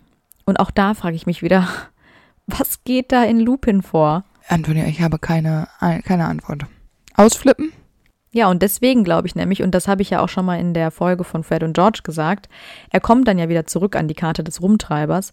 Und deswegen glaube ich, hebt er da seinen ganzen Schutz und was nicht alles auf, um Sirius im Auge zu behalten. Der scheint ja, egal ob er jetzt ein Massenmörder ist oder nicht, der scheint ja von Sinnen zu sein, wenn er da nach Hogwarts kommt und irgendwie kleine Jungs ähm, Töten. ja, also Angst und Schrecken da einjagt. Aber ich finde es witzig, weil er kommt ja an die Karte, weil Snape sie von Harry wegnimmt. Und das ist ja eigentlich ganz lustig, weil Snape wird ja dann natürlich von der Karte beleidigt, als er versucht, aus diesem Pergament was herauszulesen. Alleine diese Tatsache, dass diese Karte aktiv mit jemandem kommunizieren kann, ist ja schon genial. Und ich meine, die wissen ja, dass, es, dass sie mit Snape reden, weil Mooney, also Lupin, schreibt ja auf der Karte, Snape solle seine erstaunlich lange Nase bitte aus den Angelegenheiten anderer heraushalten. Und das ist ja ganz offenbar, dass sie wissen, dass es Snape ist, mit dem sie da reden. Und ich finde es wirklich genial, wie diese Karte da funktioniert. Und Snape ähm, ruft daraufhin ja dann Lupin her und fragt eben, was das Pergament zu bedeuten hat. Und ich glaube, so ein bisschen weiß Snape eigentlich, was das ist. Ja, beziehungsweise, ja. dass es eben von den Personen kommt, von denen er es vermutet. Genau. Ja, das glaube ich auch. Und Lupin erkennt natürlich die Karte sofort und nimmt sie dann Snape unter einem Vorwand eben ab und sagt dann so, ja, Harry hat das bestimmt aus so einem Scherzartikelladen und so. Snape deutet dann ja aber auch an, dass vielleicht Harry sie ja von einem der Hersteller hat. Und natürlich will er darauf auf seinen Vater anspielen. Und Lupin fragt dann Harry so, ja, äh, kennst du denn die Männer? Und Harry sagt so, äh, nein. Und äh, später sagt er dann so, ja, ja, ich habe die Hersteller aber flüchtig gekannt. Mhm, genau, hat das spielt das dann alles so ein bisschen runter.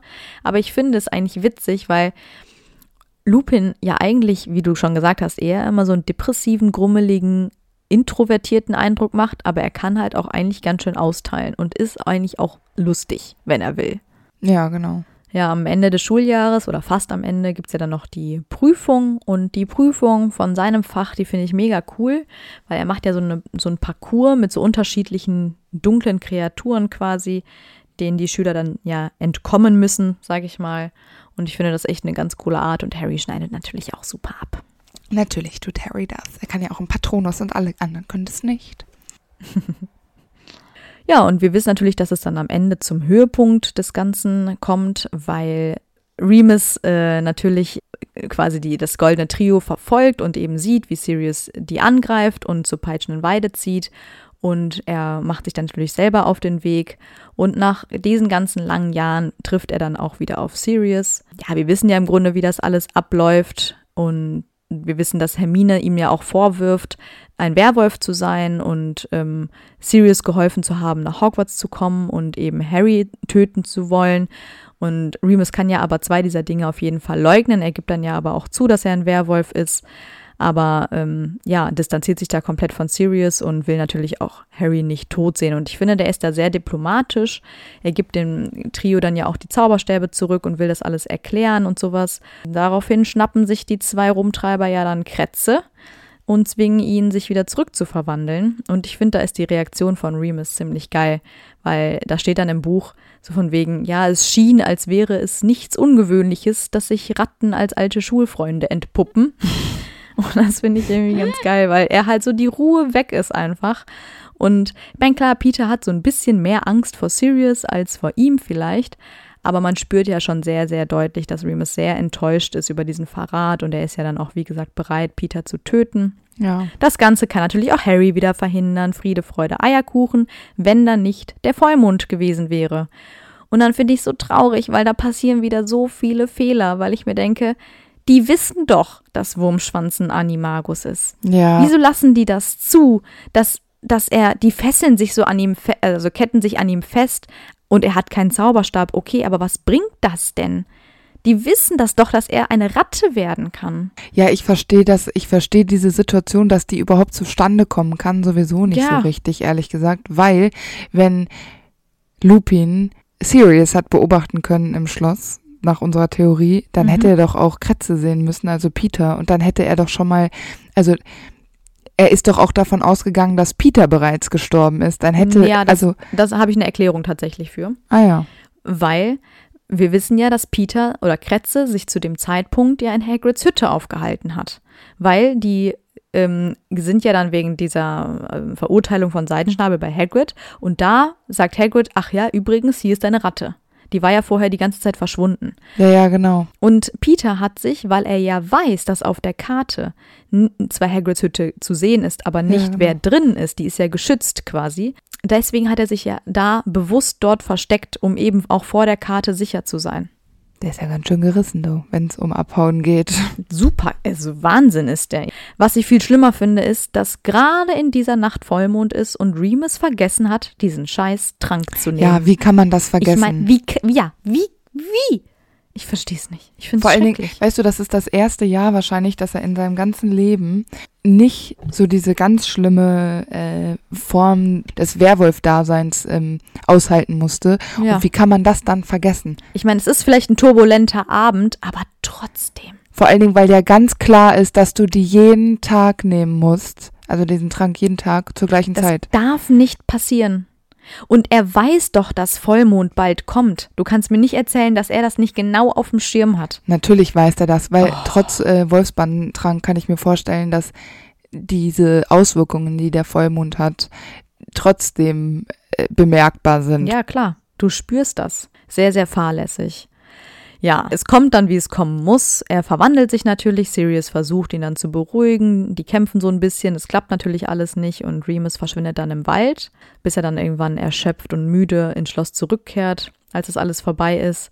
Und er braucht dann sogar einen Gehstock. So, äh, ja, so angegriffen ist er quasi davon, weil er natürlich auch das ganze Schuljahr dieses Ausmaß nicht erlebt hat. Ne? Er hatte dann immer den Wolfsbandtrank, konnte sich zurückziehen.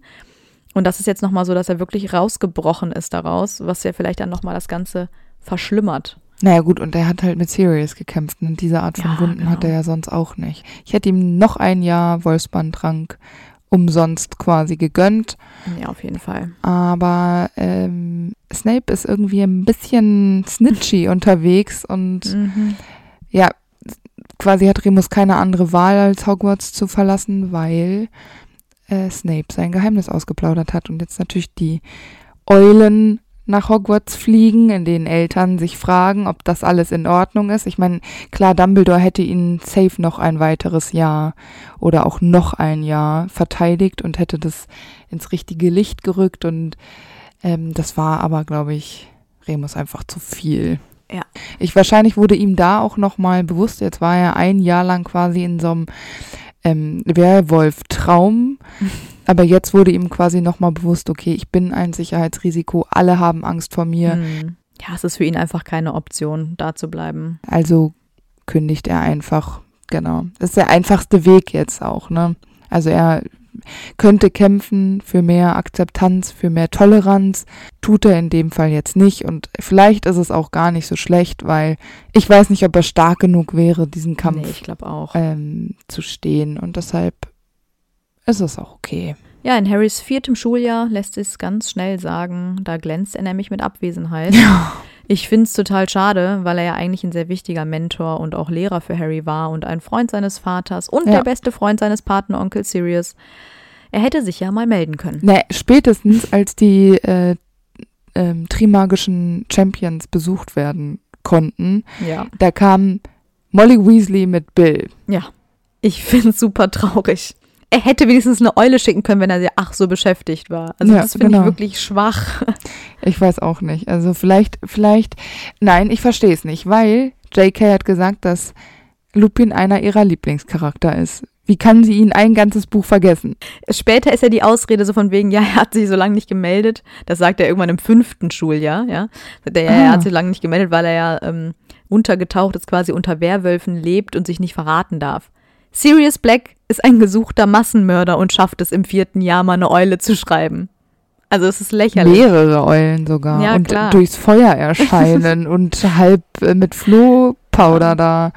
Das ist absolut lächerlich. Einfach nur eine Ausrede. Naja, schade. Aber dann können wir schnell zum nächsten Schuljahr kommen. Ja, Lupin tritt nämlich sofort dem Orden wieder ein, als äh, dieser sich erneut vor, äh, formt, um abermals gegen Voldemort zu kämpfen. Genau, ich finde es nämlich ganz schön, weil er so seine Kraft aus diesem Guten eben schöpft und er Ja. möchte seine Liebsten beschützen und die Welt besser machen und er denkt eben an die Menschen, für die es wert wäre, äh, zu kämpfen. So jemand wie Harry, den, bei dem er sich ein Jahr lang nicht gemeldet hat. Aber dafür lohnt es sich eben auch für Remus weiter zu kämpfen, auch wenn er ja natürlich eigentlich in eine sehr tiefe Depression gefallen ist, nachdem er da alles wieder verloren hat. Genau. Ja, er ist natürlich dann auch dabei, als Harry vom Ligusterweg nach London eskortiert wird und er stellt hier Harry nämlich Tonks vor, die ja später seine Ehefrau wird. Ja, stimmt, ja. Und zu diesem Zeitpunkt haben die zwei ja wahrscheinlich schon einige gemeinsame Aufträge hinter sich und lernen sich ja auch besser kennen. Ja, und während einer dieser Missionen verliebt er sich Mhm. anscheinend in Tonks oder zumindest weckt sie sehr großes Interesse an ihm. Aber er geht einfach davon aus, dass das super einseitig ist und ähm, es ihr nicht ergeht wie ihm, weil er es ja auch nicht anders gewöhnt war. Also er war ja, glaube ich, noch nie so richtig verliebt und das ist ja wahrscheinlich auch ein ungewohntes Gefühl von ihm. Und ähm, dann haben sie ja nochmal eine andere Observierungsmission gemeinsam Und ähm, wie wir ja schon in Tongs Folge gesagt hatten, ist sie ja dann doch sehr direkt und spricht ihn auch direkt drauf an und sagt ja dann auch, wenn du dir nicht immer selbst so im Weg stehen würdest, dann hättest du bemerkt, dass ich mich in dich verliebt habe und nicht in Sirius, weil mhm. Lupin ja auch irgendwie glaubt, dass Tongs denk, also sagen möchte, dass sie sich in Sirius verknallt ja. hat, was ja totaler Quatsch ist. Naja, Männer, ne, haben manchmal ja. eine lange Leitung, das kann ja schon mal vorkommen. also, das sind so diese holprigen Anfänge der Klei der Liebesgeschichte. Wir kennen Remus ja jetzt inzwischen. Er schämt sich ja einfach schon ja. sein ganzes Leben für das, was er ist und zweifelt natürlich auch in dieser Situation sehr an sich selbst und findet sich ja selbst auch nicht liebenswert. Und deswegen kann er sich halt auch einfach nicht vorstellen, dass Tonks ihn wirklich ja, liebt genau. oder dass er es überhaupt wert ist, von überhaupt jemandem geliebt zu werden. Und er behauptet dann ja auch, dass er zu arm und zu alt ist und sie jemand Besseren verdient hat und akzeptiert ja auch gar nicht, dass sie ihn dann ausgewählt hat. Ja, genau, weil ich glaube nämlich, wenn sie jetzt nicht so dringend im Orden gebraucht werden würden, würde er einfach ähm, sich komplett verdünnisieren. Also er würde sie komplett alleine lassen und einfach akzeptieren, dass sie sich irgendwann in jemand anders verliebt. Genau, das ist ja auch das, was er quasi mit aller Macht versucht, sich ihr ja, irgendwie genau. zu entziehen, ähm, weil er es ja irgendwie als Pflicht sieht, Tonks vor sich selbst zu schützen. Und deswegen will er ja die Gefühle auch gar nicht so richtig zulassen. Und ich finde es auch sehr, sehr stark von ihm, weil als ähm, Mr. Weasley ja angegriffen wird von Nagini, ist er ja auch dabei, als sie ihn im Mungus besuchen. Und er nimmt sich da dann die Zeit, um mit einem gerade verwandelten Werwolf zu unterhalten, ähm, und ihm so ein bisschen Mut zu machen und ihn, um ihm irgendwie so ein bisschen, ja, aufzuklären und einfach, ja, er zeigt sein richtig gutes Herz, was er hier hat und ich finde das sehr, sehr schön. Ja. Ich finde es irgendwie ganz schön krass, weil er hat ja sehr, sehr viele Vorurteile in seinem Leben erlebt, viel Feindschaft erlebt, keine Frage, aber er versucht ja trotzdem noch in jedem so das Gute zu sehen und misstraut dann ja Snape auch nicht, obwohl Harry ja direkt zu ihm kommt und Zweifel äußert. Er ist ja irgendwie nach wie vor natürlich auch dankbar dafür, dass er ja in diesem dritten Schuljahr den Wolfsbanktrank bekommen hat und vielleicht bekommt er den ja inzwischen auch wieder. Das wäre ja irgendwie ganz schön, wenn sie mhm. zusammen im Orden sind. Ja, aber im Kampf in der Mysteriumsabteilung übernimmt Remus dann ja auch eine Führungsposition und ist quasi der Gegenpart von Lucius Malfoy hier, der ja die Todesser anführt.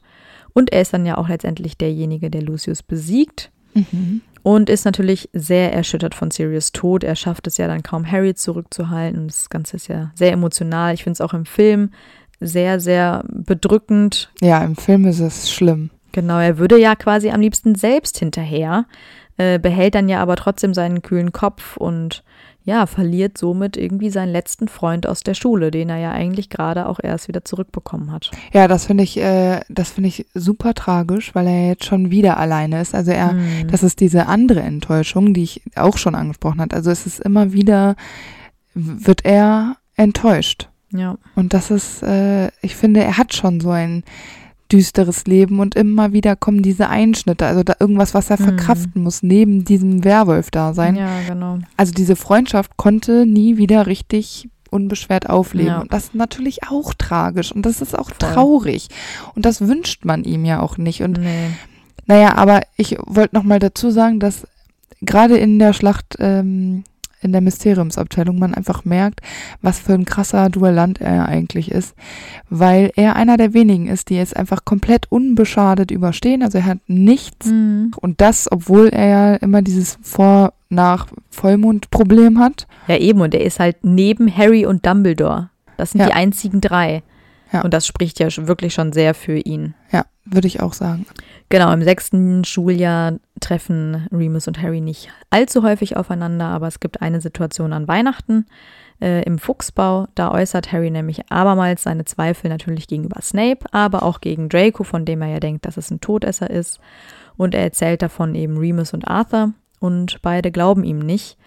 Und Remus traut Snape zwar selbst, aber er sagt Harry später, er soll vorsichtig sein, was Vertrauen angeht, weil sein eigener Vater hätte sich ja auch bei seinem Freund Peter getäuscht und man dürfe nicht den falschen Leuten trauen. Toller Hinweis. aber warum ist er sich dann, dann beim Snape so sicher? Eben, also das ist doch total idiotisch. Ja. Und einfach nur, weil Dumbledore Snape traut, weißt du, so richtig treu doof, weil seine Loyalität zu Dumbledore eben so groß ist, lässt er sich dann halt irgendwie von seinen eigenen Gefühlen und so, also von diesem Schuld, Selbstbewusstsein, vielleicht was er ja auch noch von, den Schul von der Schulzeit hat, so leiten, dass er irgendwie eher Sirius und James dafür verurteilt, was sie Snape angetan haben, als dass er irgendwie selber mal hinterfragt, was mit Snape los sein könnte. Ja, ich meine, klar, Snape ist letztendlich gut, aber trotzdem kann man doch nicht einfach nur jemandem vertrauen, nur weil Dumbledore jemandem vertraut. Ja, genau. Warum kann er da nicht mal in eine offene Konfrontation gehen? Ich meine, das macht irgendwie keiner so richtig mit Dumbledore. Ja, eben. Das verstehe ich nicht.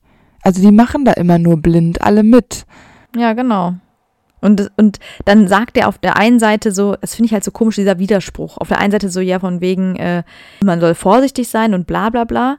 Aber weil Harry ja eben vorsichtig ist und eben nicht jedem dahergelaufenen traut, ja, dafür macht er ihn dann wieder verantwortlich. Weil Snape ist ja ganz toll. Also es ist irgendwie so komisch, ja. dann lass Harry doch die Zweifel. Oder äh, bring halt nicht solche Sprüche. Also, oh, das, das meint er dann immer gut, ja, aber irgendwann nervt's, finde ich. Ja, das ich ich also das habe ich auch nicht so richtig verstanden, was er Harry da mitgeben wollte. Ja, also es genau. hilft Harry ja auch. Es ist einfach so widersprüchlich und auch ja, vor allem genau. widersprüchlich für sein eigenes Verhalten. Keine ja, Ahnung. auf jeden Fall. Naja, und dann gipfelt das ganze ja in der Astronomieturmschlacht. Und auch hier kämpft äh, Remus tapfer mit, ist ganz klar.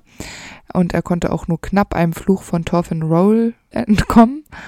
Naja, und schon wieder verliert Remus jemanden, der ihm sehr nahe steht. Das ist Dumbledore. Mhm. Ist natürlich auch da am Boden zerstört.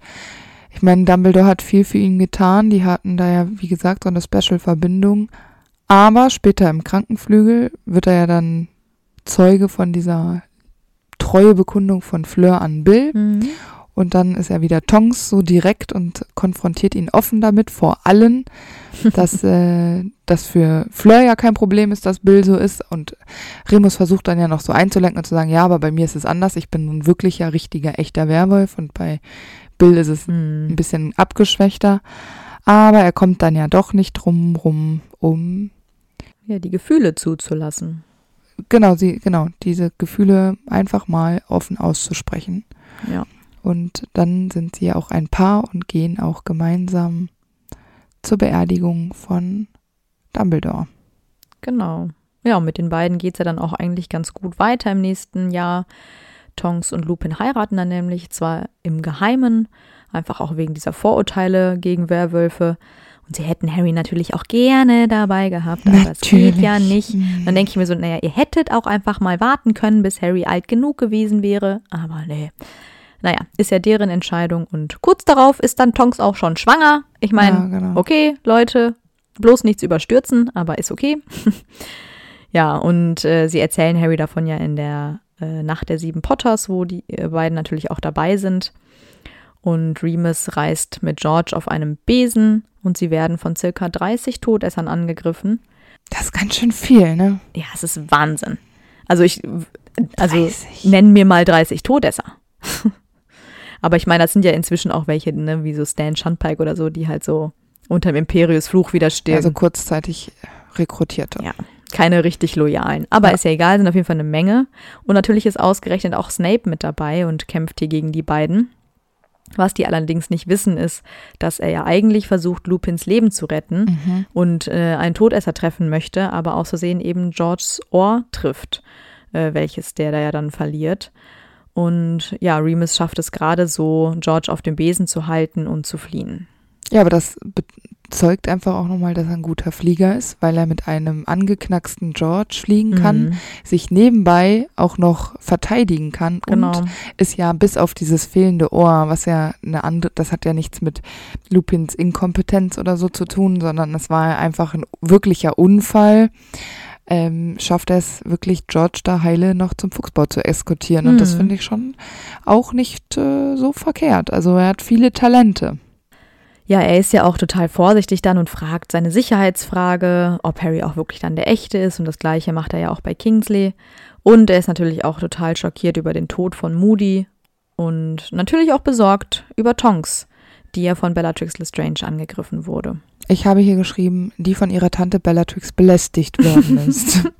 so kann man es auch weil ich nennen. das passend finde, weil das stimmt. Bellatrix ja schon oh, nervig einfach. Wirklich nervig ja. ist. Sehr aufdringlich.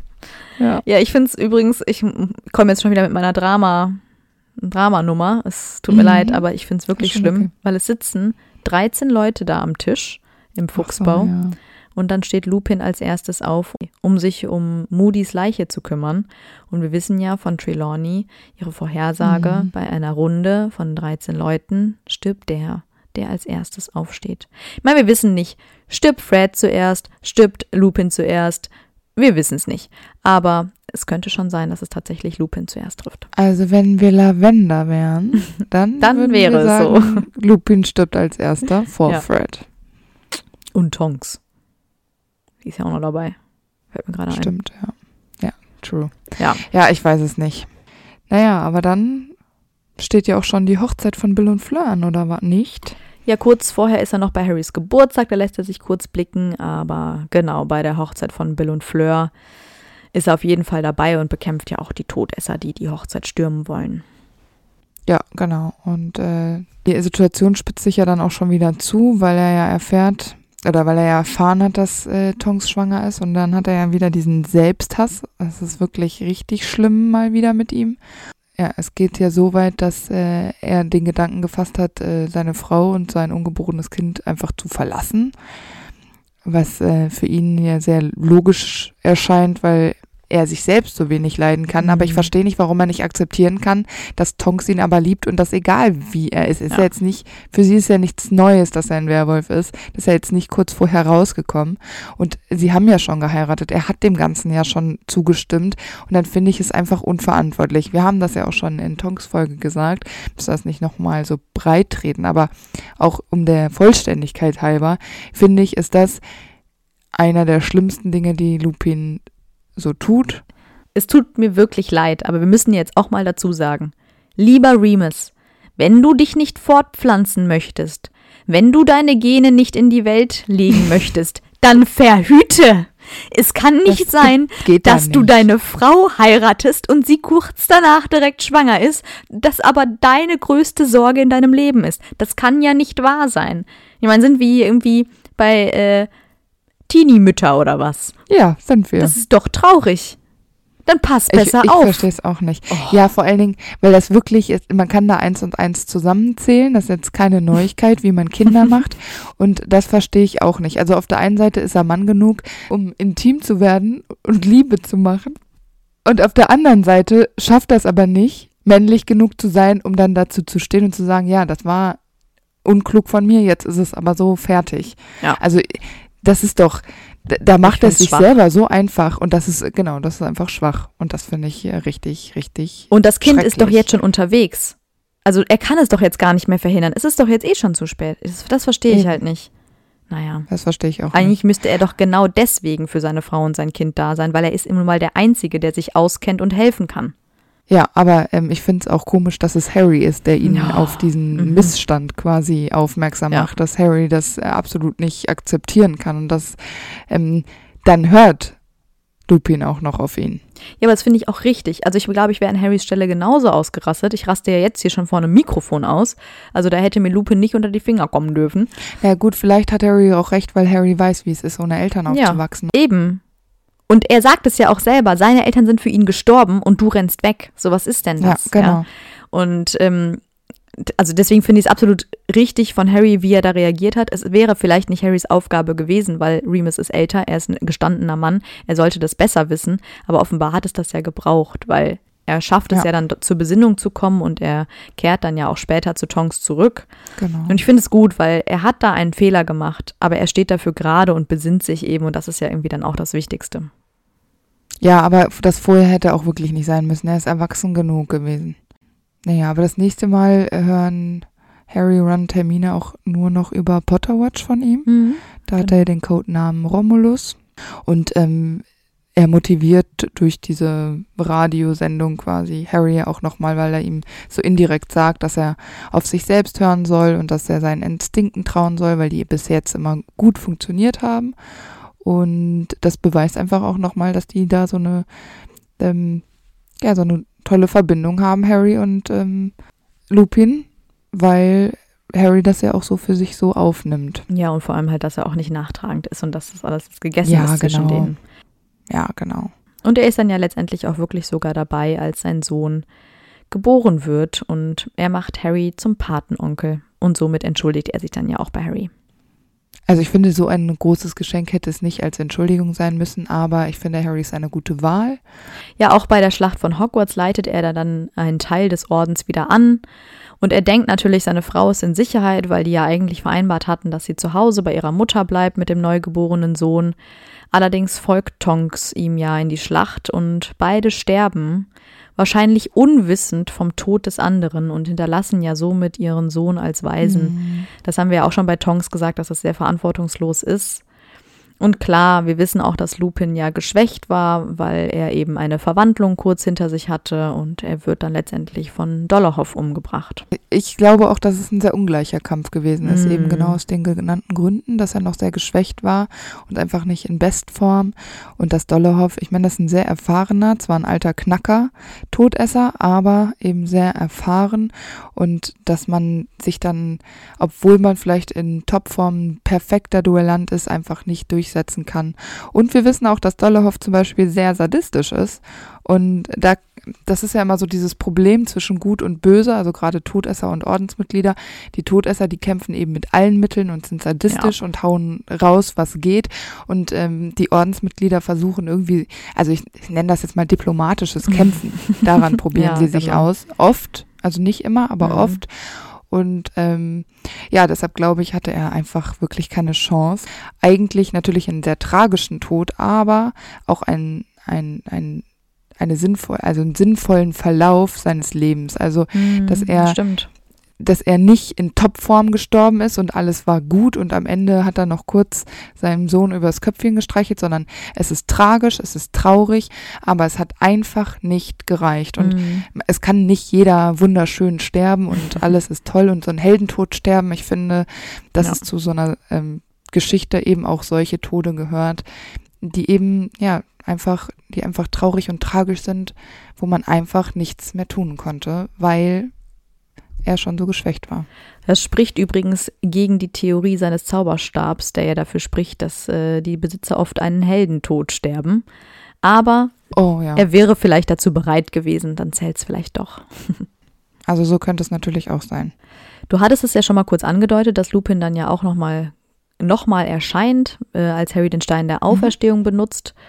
Und du hast gesagt, oder du hast es jetzt häufiger erwähnt, dass Remus und Harry ja eine sehr besondere Beziehung haben, eine sehr enge Beziehung. Und ja, sie haben eine besondere Beziehung und ja, es leuchtet mir auch ein, dass einfach durch diese Verbindung, durch diesen äh, Patronus, dass die irgendwie eine Connection haben.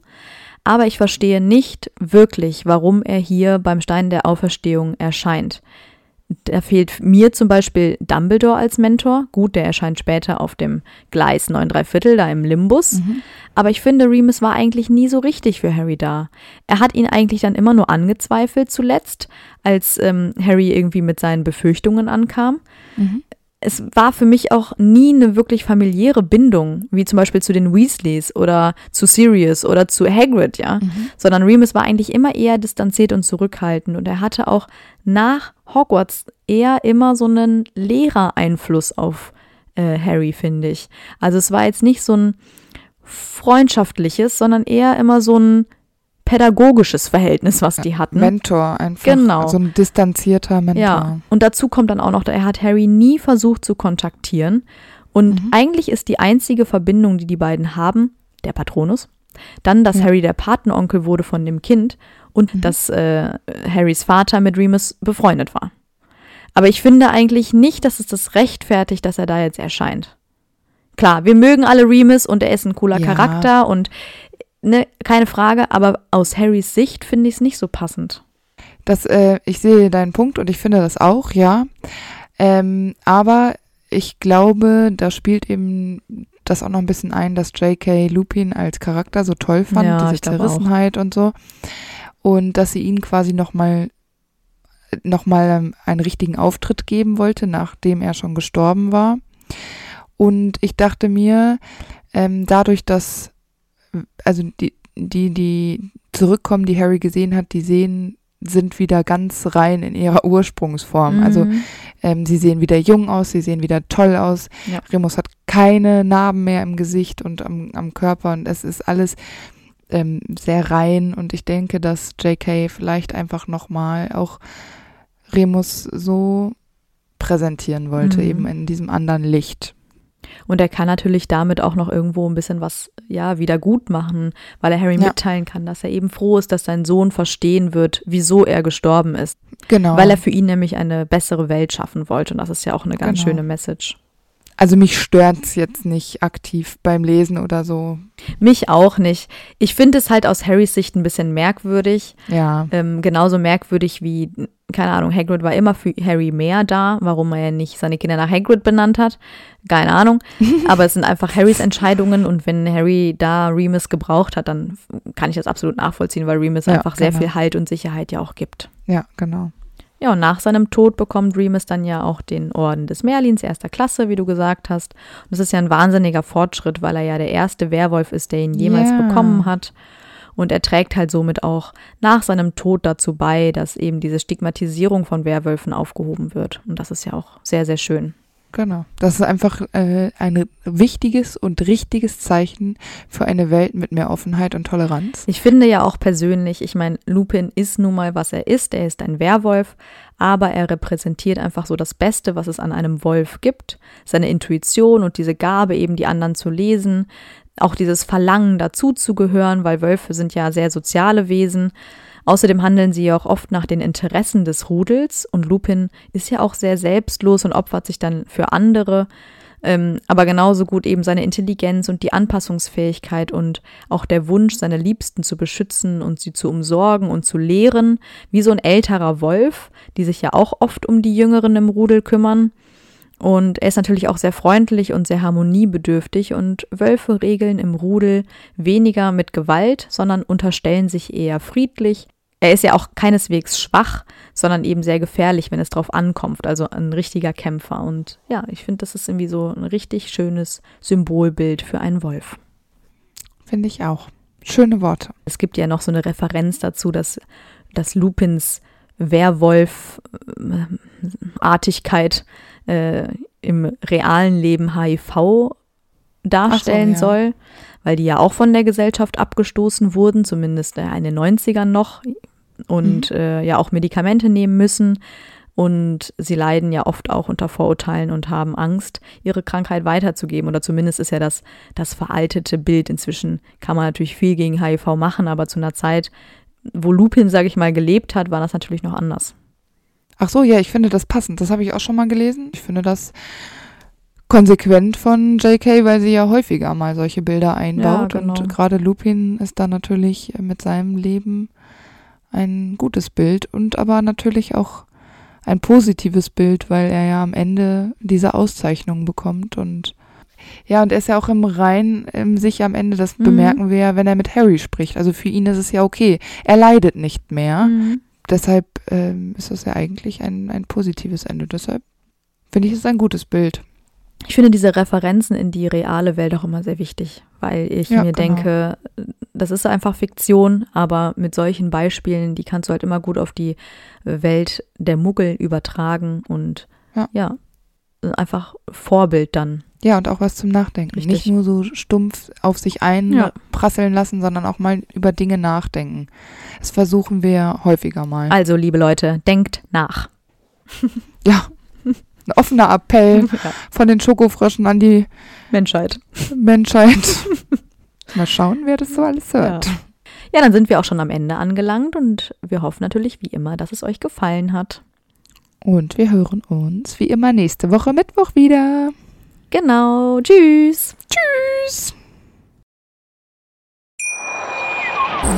Wieder live von Ihrem Toyota-Partner mit diesem Leasing-Auftakt. Der neue Toyota Jahreshybrid. Ab 179 Euro im Monat. Ohne Anzahlung. Seine Sicherheitsassistenten laufen mit. Und ja, ab ins Netz mit voller Konnektivität. Auch am Start die Toyota Team Deutschland Sondermodelle. Ohne Anzahlung geht's in die nächste Runde. Jetzt los sprinten zu Ihrem Toyota-Partner. Wie viele Kaffees waren es heute schon? Kaffee spielt im Leben vieler eine sehr große Rolle. Und das nicht nur zu Hause oder im Café, sondern auch am Arbeitsplatz. Dafür gibt es Lavazza Professional. Kaffee am Arbeitsplatz, der genauso lecker schmeckt wie in eurem Lieblingscafé. Die perfekte Kaffeelösung für jede Art von Unternehmen. Klein, mittel, groß. Ihr habt auf jeden Fall einen Kaffee, der schmeckt.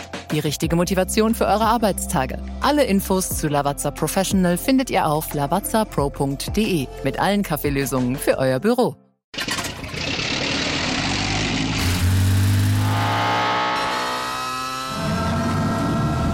Von 0 auf 100.